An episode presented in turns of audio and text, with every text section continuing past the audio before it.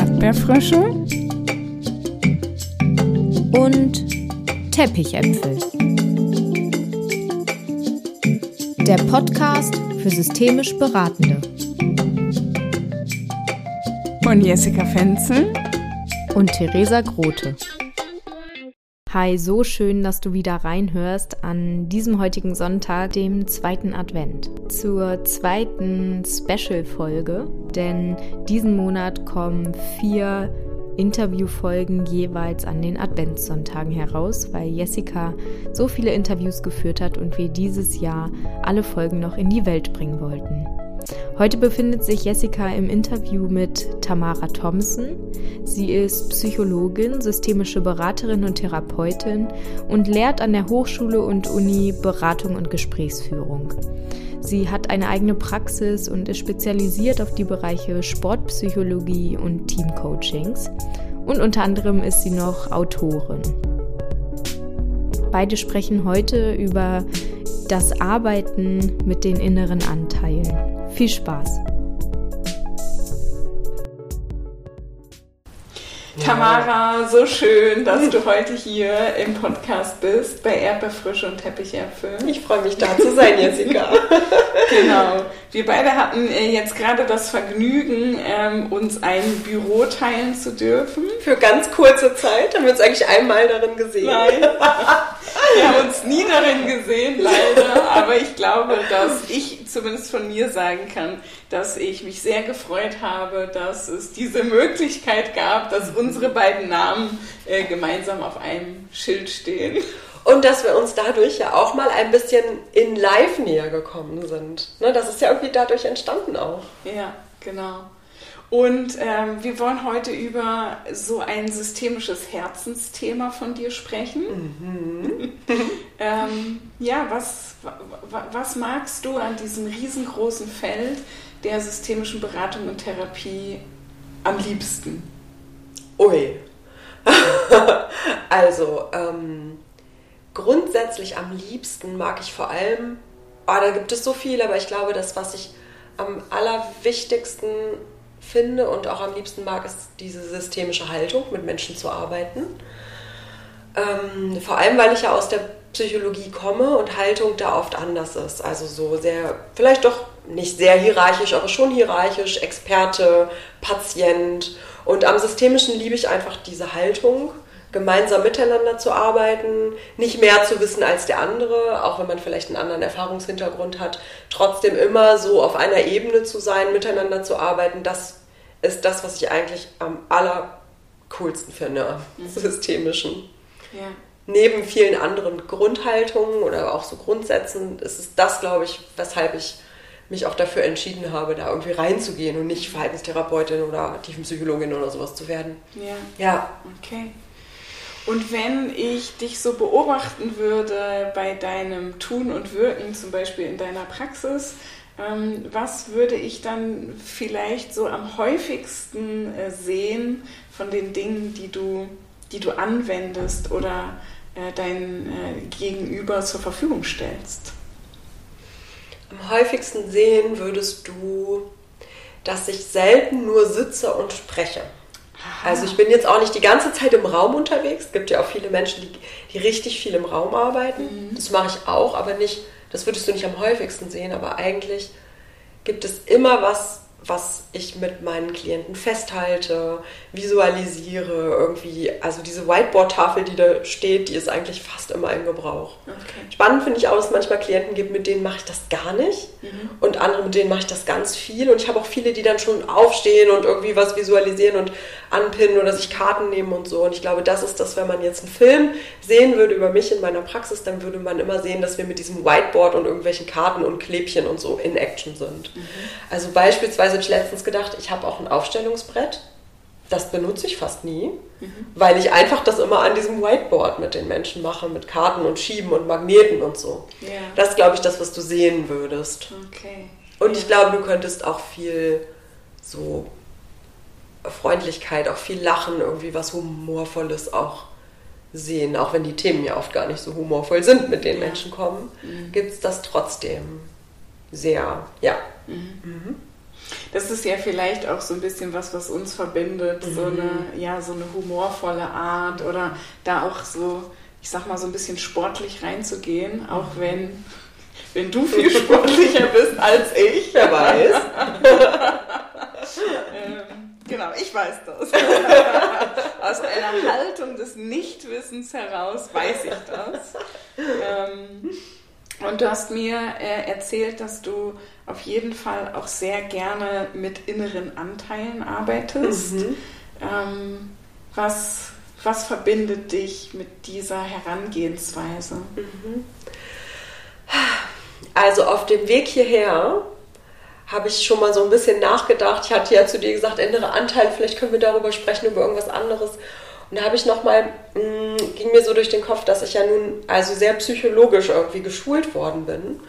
Und in der Psychologie, zumindest in sehr vielen Studiengängen, ist das systemische Denken noch gar nicht so verbreitet. Man lernt das irgendwie, dass das gibt, aber eigentlich lernt man wenig Inhaltliches darüber. Und das heißt, meine Sozialisation ist erstmal grundsätzlich sehr viel auf dieses nach innen gerichtet. Ja. Wir arbeiten nur mit der Person und dem Individuum und in dem Inneren, was davor geht. Und auf dem Weg hierher habe ich so gedacht, vielleicht ist das ja auch was, warum ich das so gerne mache, weil ja irgendwie ein Teil von mir sehr lange gelernt hat, dass man sich immer nur mit dem Innen der Person ja. beschäftigt. Mhm. Und gleichzeitig ist, glaube ich, das auch so eine Verbindung von dem, was ich so toll am Systemischen finde, dass man eben dann wirklich auch ins Außen geht und die Systeme, mit, also alle Systemkomponenten noch mit einbezieht. Mhm. Und dass man das im Inneren kann, ja. das finde ich irgendwie total cool. Und vielleicht ist, ist, es aber auch so ein bisschen meiner Sozialisation innerhalb der Psychologie geschuldet. Das war aber ein, das ist ein sehr neuer Gedanke, den ich ah, jetzt gerade okay. äußere. Der ist mir heute Morgen im Auto gekommen. Grundsätzlich finde ich aber an der Methode einfach so super, dass man da Abstand zu sich selber bekommt. Mhm. Also diese Art von Externalisierung, die man da ja eigentlich macht, mhm. finde ich, erlebe ich zumindest in der Praxis als so hilfreich, ein Stück aus sich sozusagen rauszutreten und zu sagen, okay, das ist nur ein Teil von mir der jetzt Angst hat oder der jetzt was auch immer. Und es gibt noch so viele andere Teile, mhm. aber das fühlt sich oft gar nicht so an, als ob es die anderen gäbe, sondern dieser Teil, der hat einfach so von mir Besitz ergriffen, dass ich dieser Teil bin. Mhm. Und durch dieses Arbeiten mit inneren Anteilen, alleine nur ein paar Schritte zurückzutreten, finde ich so wertvoll und erlebe ich auch als so wertvoll ja. für die Person im Effekt. Nur diese Kleinigkeit und das finde ich einfach super. Mhm. Ja. Hm. Und Hast du Lust, uns ein bisschen mit reinzunehmen? Also vielleicht in, in ein Beispiel, was du noch so präsent hast oder so, weil ich, mhm. ähm, ich selber merke bei mir, dass ich manchmal unsicher bin, ähm, nehme ich jetzt quasi so dann den, der, den Anteil, der Angst hat. Mhm. Und vielleicht sowas wie einen ressourcenvollgepackten Anteil. Mhm. Und dann gehen die zwei in Dialog. Oder mache ich sozusagen so eine große Bühne auf mhm. und hole so ganz viele Anteile mhm. und so. Also, wie, wie machst du es? Also, das, also, die Frage, also so dieser innere, was mache ich jetzt damit, das kenne ich gut. Das frage ich mich auch jedes Mal wieder.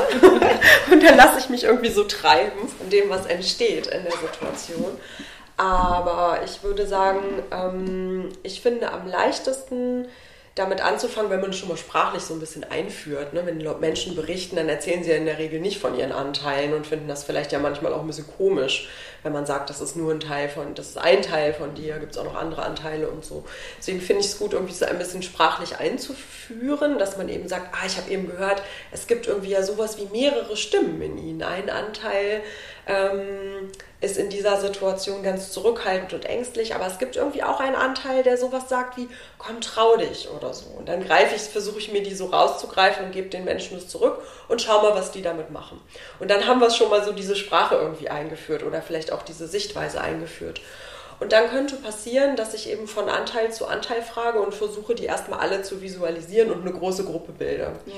Und ähm, ich habe auch das Gefühl, dass diese Visualisierung jetzt beispielsweise auf dem Whiteboard oder vielleicht auch mit Figuren oder Brett oder wie auch immer, was da gut zu einem passt, schon macht, dass ich danach entscheiden kann, also nicht ich, sondern die Klienten entscheiden können, wie will ich weitermachen? Mhm. Welchen Anteil finde ich eigentlich spannend? Welcher Anteil macht mir echt ein Problem? welchen finde ich irgendwie richtig ätzend und den will ich loswerden? Oder welchen habe ich irgendwie so richtig gern? Mhm. Dass ich so versuche, erstmal zu schauen, wie ist meine Haltung zu diesen Anteilen und ähm, dass wir anfangen, damit weiterzuarbeiten, weil es ja viel auch darum geht, zu sehen, was ist eigentlich die Funktion dieses Anteils. Mhm. Also dass eigentlich auch eins unserer Ziele ist, nicht den weghaben zu wollen und zu sagen, den will ich nicht mehr, der quält mich, der soll raus, sondern in unserer Arbeit auch irgendwie ein Ziel ist, zu verstehen, warum gibt es dich und warum bist du da und was willst du eigentlich? So, mhm. was ist ähm, der gute Grund, warum du da bist? Ja, so typisch irgendwie die guten Gründe, ne? aber ähm, es gibt immer gute Gründe, warum sie da sind und das herauszufinden. Ähm, und da ist es manchmal gut, so in dieser großen Anteilsgruppe zu bleiben oder sich nur einen rauszunehmen und den vielleicht mal zu externalisieren. Mhm. Ne, das finde ich auch zum Beispiel toll zu sagen, so weißt du, ich lass uns doch mal probieren, du wechselst den Stuhl und da bist du nur dieser Anteil. Und ich befrage den Anteil. Mhm. Das finde ich auch richtig toll. Ja, ja. Und das mache ich auch nicht mit jedem, weil bei manchen Menschen habe ich das Gefühl, die denken, äh, was? Ja. und dann bin ich vielleicht auch ein bisschen zurückhaltend erstmal und schaue, in welche mhm. Richtung geht das. Ja. Mhm. Ich erinnere mich an ein äh, Arbeit mit inneren Anteilen ähm, und Stühlen, mhm. ähm, wo, wo sozusagen der ganze Raum voll stand mit Stühlen. Mhm. Ich hatte extra noch ein paar Klappstühle besorgt, äh, weil, weil sozusagen einmal dieses Sehen, wie viele innere Anteile ähm, habe ich eigentlich auch zu diesem Thema. Mhm. Nicht, wie viele habe ich, das ist ja nicht abbildbar, aber zu, zu diesem einen Thema. Ja und dann hat die Frau äh, versucht, sich einmal auf, auf jeden Stuhl zu setzen. Mhm. Ich glaube, das waren 25 Stühle oder so. Wow. Und ich so denke, krass, ne? Also, das ja, ja. ist mir sehr eindrücklich im, im Kopf geblieben. Toll. Und äh, also bei mir löst das gleich eine andere, eine ähnliche Erinnerung aus. Ich hatte mal eine Klientin, die kam zum Erstgespräch und irgendwie entstand, dass wir da sofort mit Anteilen und Visualisierung und allem gearbeitet haben. Und dann hatte die einen zweiten Termin ausgemacht, was weiß ich, drei, vier Wochen später, kam wieder und hat gesagt, Frau Thomsen, ich bin eigentlich nur da, weil ich wollte Ihnen erzählen, dass alles gut ist. Das hat mich so inspiriert und ich habe angefangen zu sehen, dass ich mit meinen Anteilen auch interagieren kann, dass ich mir die ranziehen kann, dass ich sie bitten kann, einen Schritt zur Seite zu gehen. Also irgendwie ist da so viel nur aus diesem Sehen, wie viele Anteile ich habe, entstanden, dass plötzlich sowas wie eine Art von Selbststeuerung wieder da war. Yeah.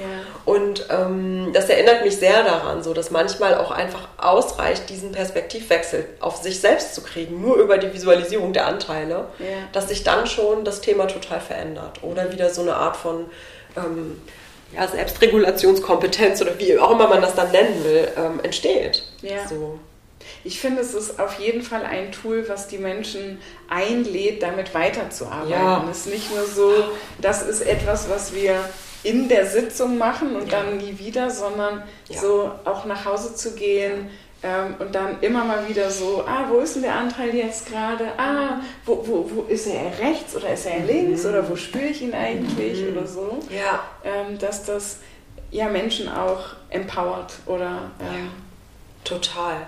Und was ich auch toll finde, ist, dass das immer mal wieder auch kommen darf. Also wenn man jetzt einen längeren Beratungsprozess hat. Und dann sage ich manchmal auch zu den Leuten, na, welcher Anteil hat das jetzt gerade gesagt? Irgendwie so. Ne? Ja. Ähm, also man kann das immer wieder reinholen, dann liegen lassen, woanders weitermachen, es wieder rausholen. Das, also das finde das eine ganz, ganz wertvolle Arbeit irgendwie. Ja. Manchmal bin ich richtig auf so einem Anteilstrip yeah. merke ich so, oh, als würde ich gerne schon direkt wieder mit Anteilen arbeiten, weil es einfach so eine fruchtbare Methode ist. Mhm. Yeah. Und also ein Gedanke kommt mir gerade noch, man kann irgendwie mit Menschen sind ja so unterschiedlich und nicht für jeden ist ja das gleiche gut. Mhm. Die einen sind so super visuell, die anderen können damit gar nichts anfangen. Mhm. Die nächsten haben lauter Körpergefühle, der, der andere hat das gar nicht. Und ich finde diesen Ansatz, den kann man für jede Person nehmen, weil die eine schmückt sich irgendwie ihre Anteile total bildlich aus mhm. und der nächste hat einfach einen Gedanken dazu ähm, oder eben verortet das im Körper. Ja, diesen Anteil, den merke ich immer richtig im Magen und da kann man dazu ein Bild kreieren oder auch eine Geschichte oder so. Ne? Und deswegen finde ich das so anknüpfungsfähig an, ja. an alle Menschen. Ja. Ich habe mal mit, mit einem Manager gearbeitet, der ähm, so einen ziemlich starken depressiven Anteil hatte. Dann habe ich ihn gefragt, welche Farbe hat der, mhm. weil ich selber auch gerne mit Farben arbeite. Mhm. Und dann sagt er blau. Und dann sagt er, es gibt diese Tage, da mache ich blau. Mhm. Und es war so klar, diese, wenn diese blaue Farbe im System ist, dass sie dann eigentlich alle anderen mit lahmlegt. Mhm. Wie so ein Giftgasanschlag oder so. Dann, ja. dann ist sozusagen der eine Anteil, der alle anderen lahmlegt. Ja. Und ist das nicht auch eine schöne Umformulierung von ich bin depressiv und bleib zu Hause und grüble oder sage ich mache heute blau? Mhm. Ja. also das ja. ist also toll. Mhm. Ja. ja. Und du hast gesagt, so die du regst die Menschen an, auch mit ihren inneren Anteilen zu interagieren. Mhm. Also ich habe zum Beispiel irgendwo gelesen, ähm, lade doch deine Angst mal ein, triff dich mit ihr, setz dich mit ihr an den Küchentisch mhm. oder so. Aber also wie kann man Menschen dieses Konzept der Interaktion auch nahe bringen oder wie führst du das ein? Mhm. Ja, das ist eine spannende Frage, weil ich auch das Gefühl habe, das ist nichts, was so zu jedem gut passt. Und dass er sicherlich auch einen Anteil, der sagt, was will jetzt Frau Thomsen von mir? Ich soll irgendwie mit meinen Anteilen irgendwie in Interaktion gehen. So, mhm. das ist ja sicherlich auch ein Anteil, den ich auch gut verstehen kann. Ich habe ja auch Skepsis gegenüber Methoden oder mhm. irgendwie ähm, Sichtweisen und vielleicht ist es auch gar nicht immer notwendig. Aber also ich finde, oftmals reicht aus, wenn man irgendwie diesen Anteil schafft, relativ präsent zu machen. Also zum Beispiel, wenn wir jetzt diesen Anteil beschreiben würden, was wäre ein typischer Gedanke? Wie würde der aussehen? Fällt dir irgendwie was dazu ein? Was ist so der erste Impuls, der kommt? Das kann ja auch irgendwie eine Filmfigur sein oder ein Gegenstand. Das muss ja gar nicht menschlich sein. Und dann eben auch so, kannst du mal in dich reinspüren? Sowas würde ich zum Beispiel fragen, wo sitzt denn dieser Anteil? Also wenn der einen Ort hätte, wo wäre der? Und das ist, glaube ich, schon so die erste Einladung, mal so in sich zu gehen, weil das ist ja vielleicht das, wo man dann eher hin will. Nicht so nur dieses darüber nachdenken, ja, wo wäre der? Der wäre im Kopf, sondern echt mal so kurz in sich zu gehen und zu überlegen, wo merke ich was? Mhm. Und ähm, dann eben so ein Bild zu zeichnen von, ah, okay, ja, der sitzt vielleicht auch hier, was weiß ich, auf der Schulter oder im Bauch oder wo auch immer. Mhm. Ähm, so dass man schafft, eine Vorstellung zu kreieren, dass er dort ist. Und dann ähm, eben in so einer Beratungssituation vielleicht auch mal zu sagen, wenn er da ist, gehen Sie mal ganz kurz in sich und fragen Sie den mal. Ähm, Punkt, Punkt, Punkt. Was auch mhm. immer jetzt die Frage ist. Ne? Mhm. Und jetzt kommt eben der Knackpunkt. Manche Leute, die lassen sich total darauf ein und dann kommt direkt eine Antwort. Mhm. So, ja, ich weiß auch nicht warum, aber der sagt mir gerade das und das. Ja. Und dann, dann das auch wirklich dann ernst zu nehmen und damit weiterzuarbeiten, glaube ich, dass das dann ganz schnell geht. Und andere gucken einen dann so ein bisschen komisch an und sagen, kneifen dann so die Augen zusammen und denken sich wahrscheinlich, oh, wie, was der sagt, was soll der mir sagen, so. Mhm. Und, und da aber auch zu vermitteln, okay, das muss auch gar nicht sein. Mhm. Vielleicht ist das was, wo man hinkommt, vielleicht braucht es das aber auch gar nicht. Mhm. Vielleicht kann ich auch mit diesem Anteil dann interagieren. Also ja. nicht die Person mit sich selbst, sondern ich mit dem. Und dadurch passiert ja auch für die Zukunft vielleicht eine Einladung, den mal was zu fragen oder mir den ranzuholen. So irgendwie. Mhm. Ja. ja. Ja. Und wir beide sind im äh, Hochschulkontext unterwegs und dann äh, fragt man ja auch immer, also man fragt ja mhm. dann auch immer mal so nach Grenzen. Das waren ja jetzt vielleicht so die Möglichkeiten mhm. und die Grenzen. Mm. Und ich habe eine Frau kennengelernt in der Beratung, die hat ähm, total gerne ihre inneren Anteile mit so Schleichfiguren aufgestellt mhm. ähm, und hat dann ähm, sich das auch alles so ähm, angelegt, also gekauft. Mhm. und ähm, hatte dann quasi zu Hause an ihrem Küchentisch immer diese äh, Figuren stehen, hat mir dann auch immer Fotos gezeigt und hat so, ja, so, so, so. Und sie hat quasi nur noch in so einem fragmentierten Selbst gedacht. Hm. Also der Anteil, aber der ist nicht damit einverstanden und der ist dagegen. Und ich so dachte, wow, das, Das mhm. kann aber auch echt in eine ungünstige Richtung gehen, wenn ich, wenn ich mich selber eben auch nicht mehr als Ganzes wahrnehme. Mhm. Ja, also mir geht gerade so die, ich, ich weiß gar nicht, es gibt ja so viele Theorien auch, die hinter diesen Anteilsansätzen stecken. Ne? Gibt es irgendwie Schulz von Thun und Schematherapie und alles Mögliche, die ja irgendwie mit Anteilen arbeiten. Und es gibt einen Satz, den finde ich, äh, einen Ansatz, den finde ich irgendwie besonders fruchtbar, weil der was hat, was die anderen nicht haben. Jetzt überlege ich, wie kann ich das erzählen? Also ähm, ich weiß gar nicht, ob du den kennst, diesen Ansatz von ähm, den Inner Family Systems mhm. von Richard Schwarz. Mhm. Genau, und da wird ja sozusagen nicht davon ausgegangen, dass man jeden Anteil einzeln anguckt und mit dem interagiert, sondern dass es noch sowas gibt wie, und jetzt wird es schwer, ein Zustand, der nennt diesen Zustand ja das Selbst, yeah. in dem ich sozusagen wohlwollend, interessiert, freundlich, ruhig, neugierig auf diese Anteile gucke. Mhm. Und ähm, ich glaube, dass es das in solchen Situationen vielleicht braucht, ja. diese Art von Selbst Kompetenz, äh, nicht Kompetenz, mm, also in diesem Selbst zu sein und auf seine Anteile zu schauen. Ja.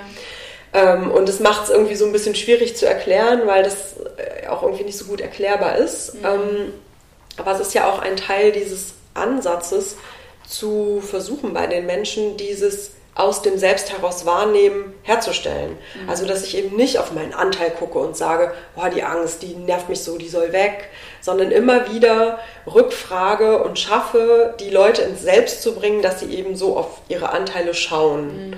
Und ich könnte mir vorstellen, dass das etwas jetzt in diesem Beispiel, was du genannt hast, ist, ja. was es irgendwie bräuchte, mhm. um ja. nicht so sehr in dieses ähm, fragmentierte und jetzt bin ich der und jetzt bin ich der und jetzt bin ich der und die sind irgendwie hier in Interaktion und die sind im Konflikt und so, um, um da ein bisschen Abstand noch draus zu kriegen, glaube ich.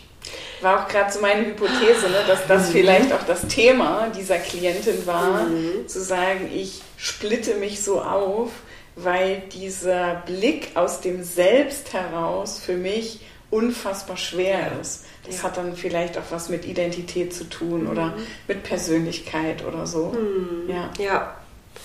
Ja, spannend. Ich habe, ähm, als du eben gesagt hast, Grenzen, ge also ne, gibt es auch mhm. Grenzen, habe ich gedacht. Ich finde auch, dass dieser Ansatz einer ist, wo es irgendwie so wenig Grenzen gibt. Auch wenn man natürlich bestimmt, irgendwer wird jetzt äh, widersprechen. Ähm, aber eine Grenze, die ja oftmals auch gefragt und so vermutet wird, ist dieses, darf ich das überhaupt, Menschen irgendwie so in künstliche Persönlichkeiten aufzusplitten? Ist das nicht vielleicht auch gefährlich, weil man gleich so in so eine Richtung ähm, denkt, dass das was Psychotisches hat oder was Schizophrenes oder wie auch immer man das jetzt benennen will. Und ähm, da würde ich aber sagen, dass selbst in solchen Situationen die Befürchtung also irgendwie unberechtigt ist, mhm. weil es geht nicht darum, Menschen in verschiedene Persönlichkeiten aufzusplitten und ihnen zu sagen, dass sie irgendwie verrückt sind. Ja. Auch wenn ich das manchmal höre von Klienten, wenn ich sage, dann führe ich schon ein, wir machen heute mal was Verrücktes, wir splitten sie erstmal auf oder mhm. so. Ne? Dass ähm, eigentlich, dass eben diese Sorge von, okay, wir fördern wieder irgendeine Art von Dissoziation oder was auch immer, eigentlich unbegründet ist. Also ich kenne auch keine Studien, die das irgendwie zeigen mhm. oder keine, keine Fallbeispiele, die jetzt irgendwie da in so eine Richtung gehen. Mhm. Ähm, ja, aber ich lasse mich gerne ins Bessere belehren. ja. Nochmal kurz zu ähm, Schwarz. Ja, mhm. Richard. Richard. Ähm, das, was ich bei ihm spannend finde, ist, dass er so liebevoll umgeht mit Anteilen, die sich nicht zeigen mögen, ja. die so wie ähm, hinter etwas bleiben oder auch verdeckt sein möchten oder so. Mhm. Ähm, was sind so deine Erfahrungen damit? Ähm, also ich glaube, dass das ein super wichtiger Kern der Arbeit ist den es vielleicht nicht immer braucht, an die verdeckten Anteile sozusagen zu kommen. Mhm. Vielleicht nicht immer. Es gibt bestimmt auch Anliegen, wo es sich lohnt, auf so einer beobachtenden Kennenlernebene zu sein, wo eben wie bei der Klientin schon ganz viel passiert, wenn ich die Anteile, die so im Vordergrund sind, kennenlerne, sehe und dann war es das. Mhm.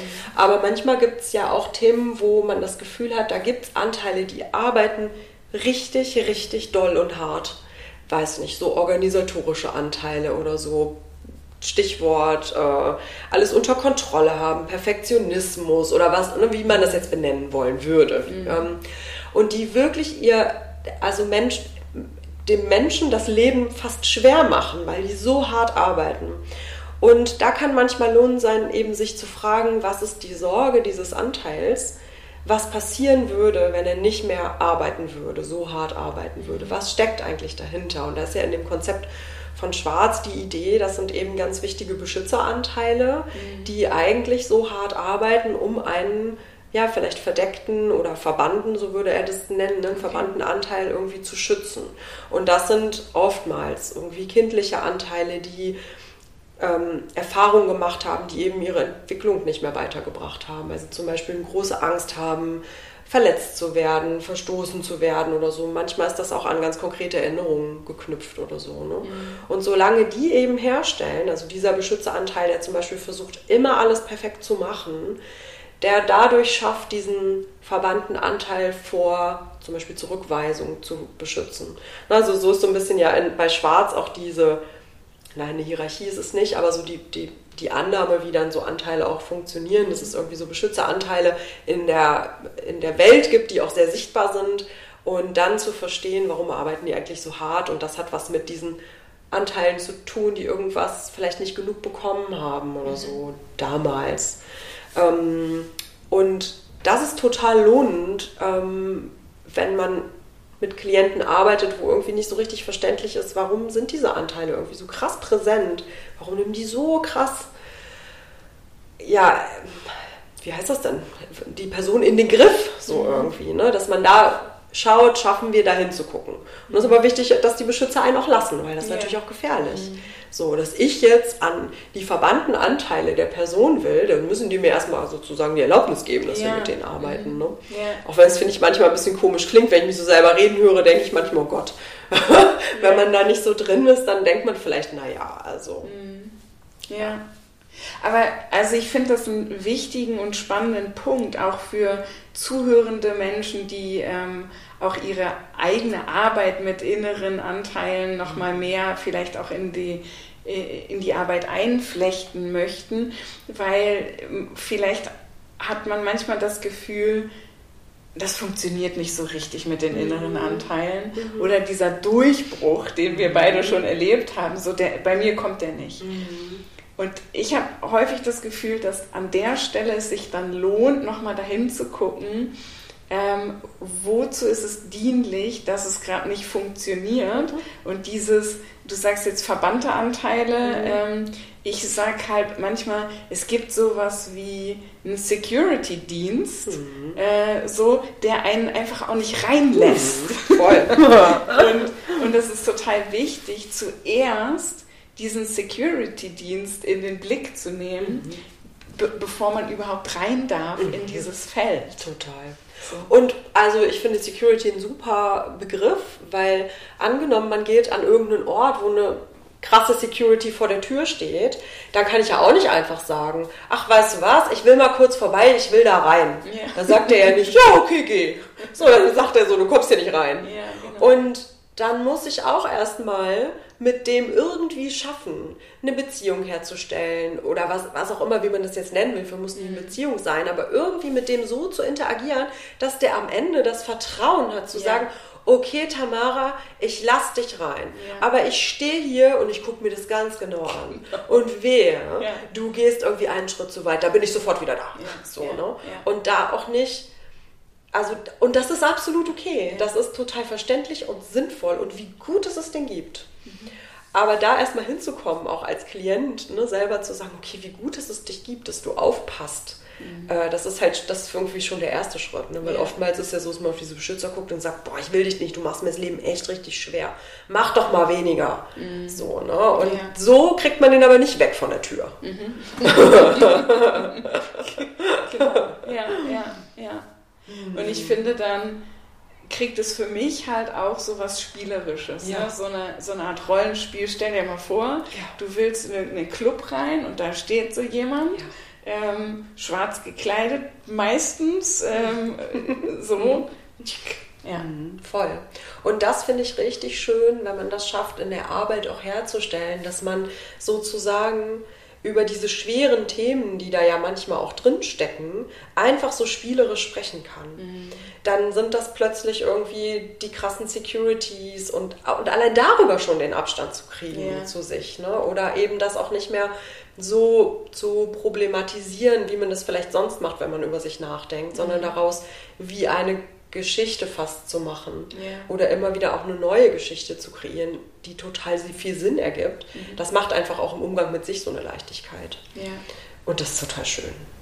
Also, ich finde es einfach, je länger ich mit dir darüber spreche, desto cooler finde ich es. Sehr cool. Du hast mir äh, letztens, ist schon ein bisschen her, erzählt, dass du ähm, ich, ich glaube, an so einer Übungsgruppe mitmachst, ähm, wo, wo du mit deinen eigenen inneren Anteilen mhm. arbeitest. Mhm. Ähm, wie, wie kann ich das für mich nutzen? Wie meinst du das? Also, also für dich. Mhm. Ach so, den Ansatz für einen selbst. Ja, genau. Okay vielleicht zur ja. Selbstfürsorge ja. für Beratende, mhm. aber vielleicht eben auch für Entscheidungen oder so. Ich weiß nicht, mhm. ähm, wie mhm. nutzt du es für dich? Ja, ich kann ja mal ein Beispiel von mir erzählen. Ich weiß nicht, ob ich das jetzt so richtig gut zusammenkriege, aber macht ja nichts, wenn es nicht vollständig ist. Also diese Gruppe ist eine ähm, Gruppe von Kollegen, die, ähm, also wir haben sowas wie einen, einen Gruppenleiter, der sitzt in Amerika und der arbeitet eben mit diesem IFS-Modell. Mhm. Und in dieser Gruppe geht es darum, für sich selber tatsächlich Selbstfürsorge, ähm, Self-Care Group heißt die. Wie kann ah. ich aus meinem Selbst heraus für mich Selbstfürsorge machen in meinem Beruf? Und zwar nicht nur aus meinem Anteil heraus, der sagt, äh, okay, wie kann ich jetzt irgendwie meinen Tag gut durchstrukturieren, habe ich acht Stunden gearbeitet, jetzt mache ich Feierabend, sondern wirklich so aus so einem wohlwollenden Selbst raus auf seine Anteile zu gucken. Und ähm, ein Thema, was ich mir da zum Beispiel angeschaut habe, ist, ähm, oft beende ich meine Beratung nicht strikt nach 60 Minuten. Mhm. Obwohl ja viele sagen würden, so, also in Minute 50, 55 könntest du ja schon mal einleiten, dass jetzt irgendwie zum Ende geht und dann ist irgendwie bei 62 mal mindestens Schluss und bei 65 ist äh, die Person entlassen. Mhm. Und ich mache das total oft nicht. Mhm. So, dann mache ich mal, ich mache jetzt auch keine anderthalb Stunden, aber manchmal mache ich einfach 10 Minuten länger. Mhm. Und ich plane meine Tage so, dass das gut reinpasst und mir keinen Stress macht. Aber tatsächlich frage ich mich, ist das eigentlich was, woran ich irgendwie arbeiten müsste? Und das ist ja ein Anteil von mir, der fragt, Tamara, bist du da nicht konsequent genug? Bist du vielleicht auch nicht professionell genug? Sollte man das nicht anders machen?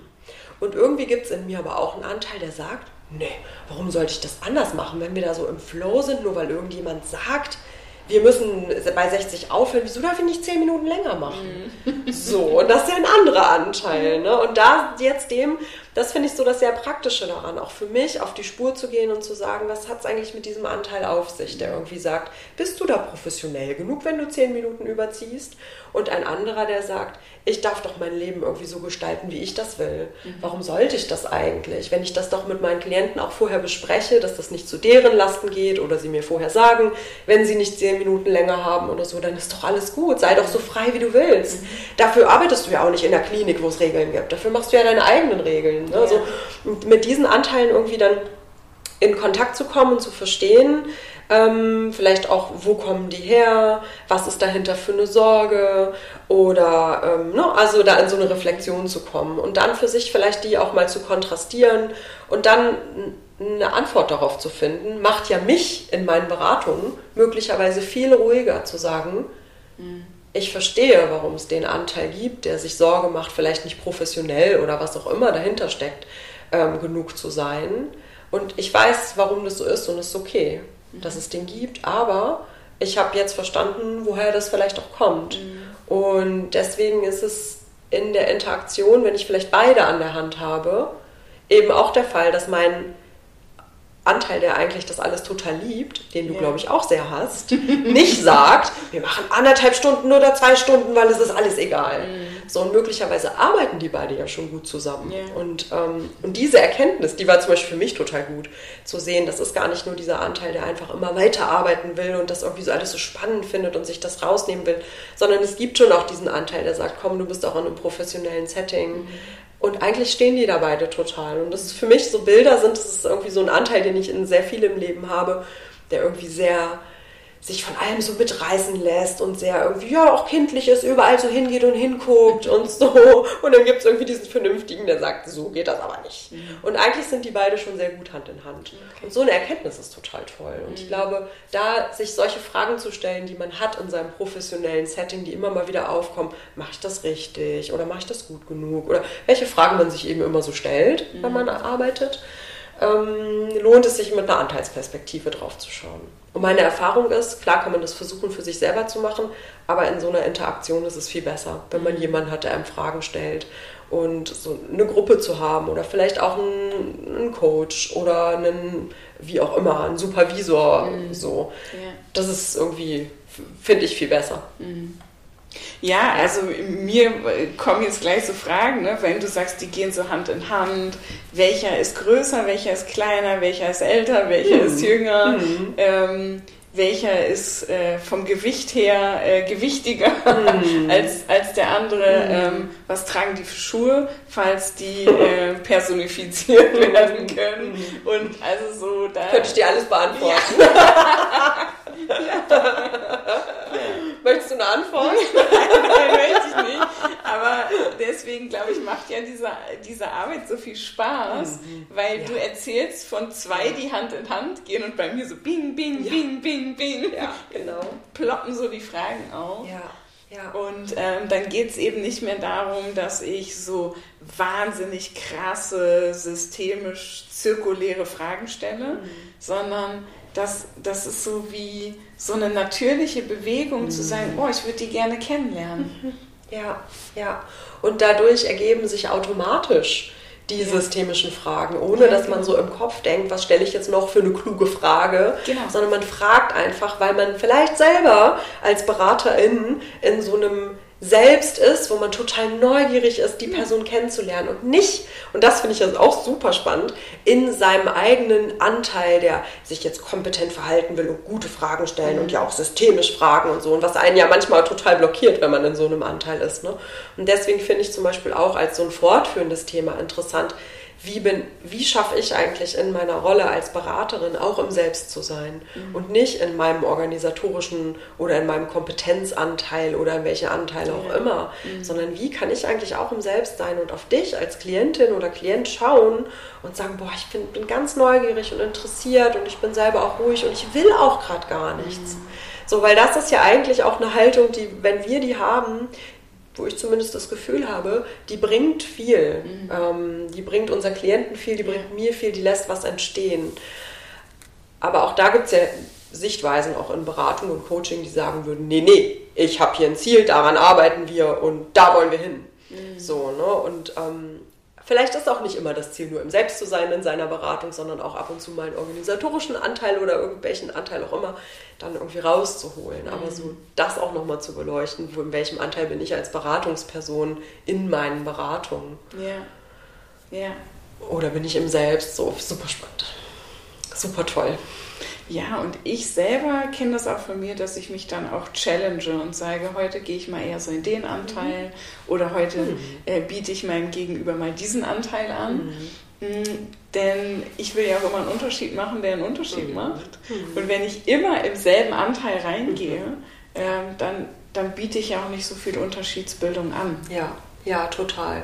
Total. Also vielleicht gehe ich in so einen fürsorglichen ähm. Mutteranteil dann hm. spreche ich automatisch und ein bisschen langsamer, ein bisschen so. Mhm. Oder vielleicht habe ich auch so die Idee, so heute, heute, mhm. heute gibt es jetzt hier echt mal eine Konfrontation. Also ja. jetzt stelle ich mal ein paar provokante Fragen. Und weißt du, was dann auch spannend ist, finde ich? Welche Anteile von mir interagieren denn mit deinen Anteilen? Ja. Und weißt du, ne, was passiert da? Also ich finde zum Beispiel auch diesen Ansatz, auch wenn ich das noch so noch nicht gemacht habe, aber für so Gruppen oder Paare, also wo Menschen auch in Familien vielleicht kommen ja. oder wenn Paare kommen, super spannend auch da mit Anteilen zu arbeiten. Mhm. Ne? Was passiert eigentlich, wenn Person 1 das und das sagt, welcher Anteil von mir springt da eigentlich sofort an ja. und äh, wie interagieren dann diese Anteile miteinander. Mhm. So, also das finde ich auch super fruchtbar für so mhm. Gruppensettings oder eben Paar-Settings oder so, ja. das auch zu nutzen. Ja, komme ich aber irgendwie, hab, bin ja nicht so, weil ich auch nicht so viele Paare habe mhm. ja. oder so, dass dann eben auch einen bestimmten Kontext dafür braucht.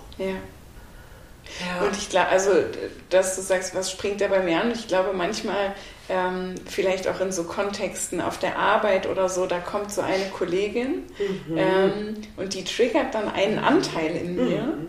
den ich vielleicht gar nicht so gerne mag. Mhm. Und immer schafft die das, den irgendwie zu aktivieren. Ja. Ja.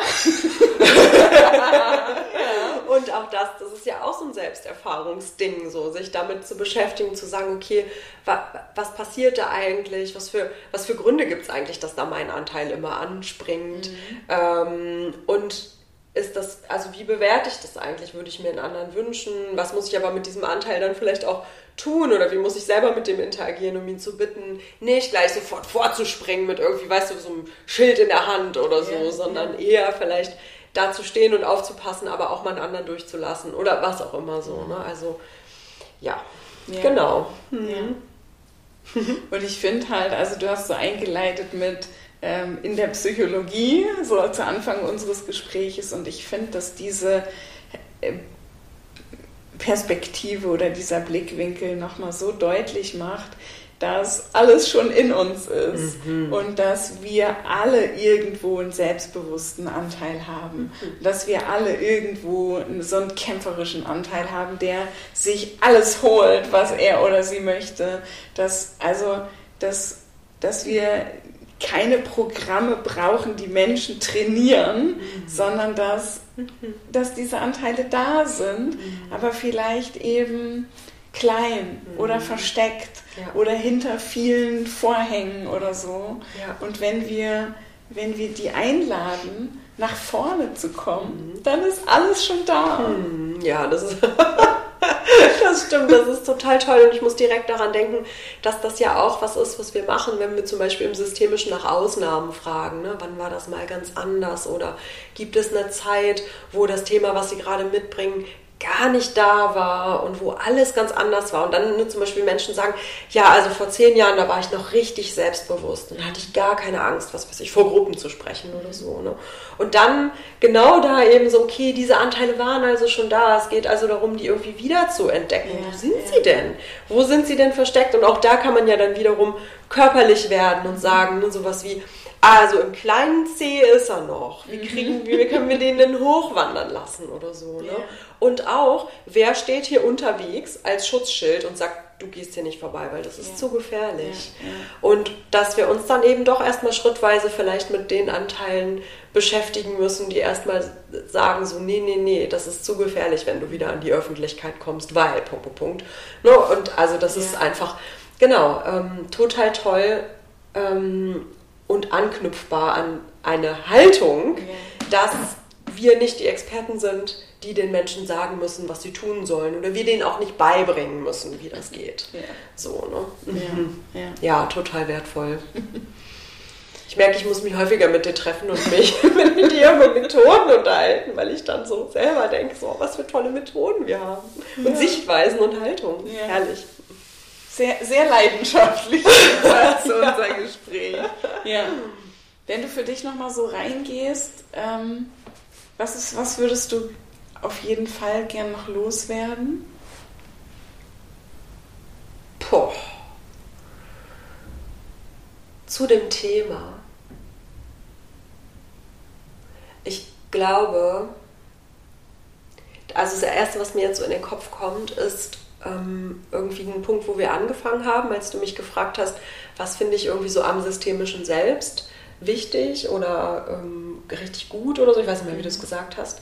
Da habe ich gesagt, so die, äh, diese ganze systemische Haltung, ich finde, das ist jetzt auch nochmal sehr am Ende unseres Gesprächs so deutlich geworden, wie gut man auch mit so einer Haltung von ähm, ähm, gemeinsamer Arbeit mhm. mit dieser Methode arbeiten kann. Das sticht jetzt für mich sich nochmal irgendwie raus und dann kommt noch ein Wort so in den Kopf, ähm, nämlich so Neugierde. Und das ist ja auch was, was so für das Selbst auch steht, im Selbst zu sein und auf alles neugierig zu gucken und nicht wertend zu gucken, was auch wiederum was mit Haltung zu tun hat. Ja, ne? ja. Und ich glaube, das ist das, was jetzt gerade für mich so ähm, nochmal aufploppt, ähm, das nochmal so hervorzuheben, wie wichtig es irgendwie auch ist, neugierig und offen zu sein und gerade nicht wertend zu sein in der Arbeit mit Menschen, in der Arbeit mit Anteilen, ja. auch mit dem Blick auf die Welt irgendwie. Ja. Ja. Mhm. Ja. Ja. Ja. danke. danke für das Gespräch. Ja, danke dir. Vielen Dank. Das war wirklich super inspirierend. Toll. Das war's mit der heutigen Folge. Was nimmst du aus dieser Folge für dich mit? Und welchen Zugang findest du zur Arbeit mit den inneren Anteilen? Komm gerne in den Austausch mit uns. Wir freuen uns riesig über jede Nachricht zu den Podcast-Folgen. Du kannst uns eine Mail unter erdbeerfrösche und teppichäpfel at web.de schreiben oder auf Instagram unter flow. Du findest alle Kontaktdaten von Tamara in den Show Notes und in einer Woche geht es dann schon mit der nächsten Adventsfolge weiter. Hast du schon in die letzte reguläre Mittwochsfolge gehört? Am 6. Dezember kam eine Podcast-Folge zum therapeutischen Prozess in der Jugendhilfe heraus, wo du dir eine Live-Session und den Prozess der Arbeit von Klientinnen und Therapeuten anhören kannst. Das ist eine Audiodatei, die du dir herunterladen kannst. Alle Infos dazu findest du auch in den Show Notes. Bis dahin, join the next level.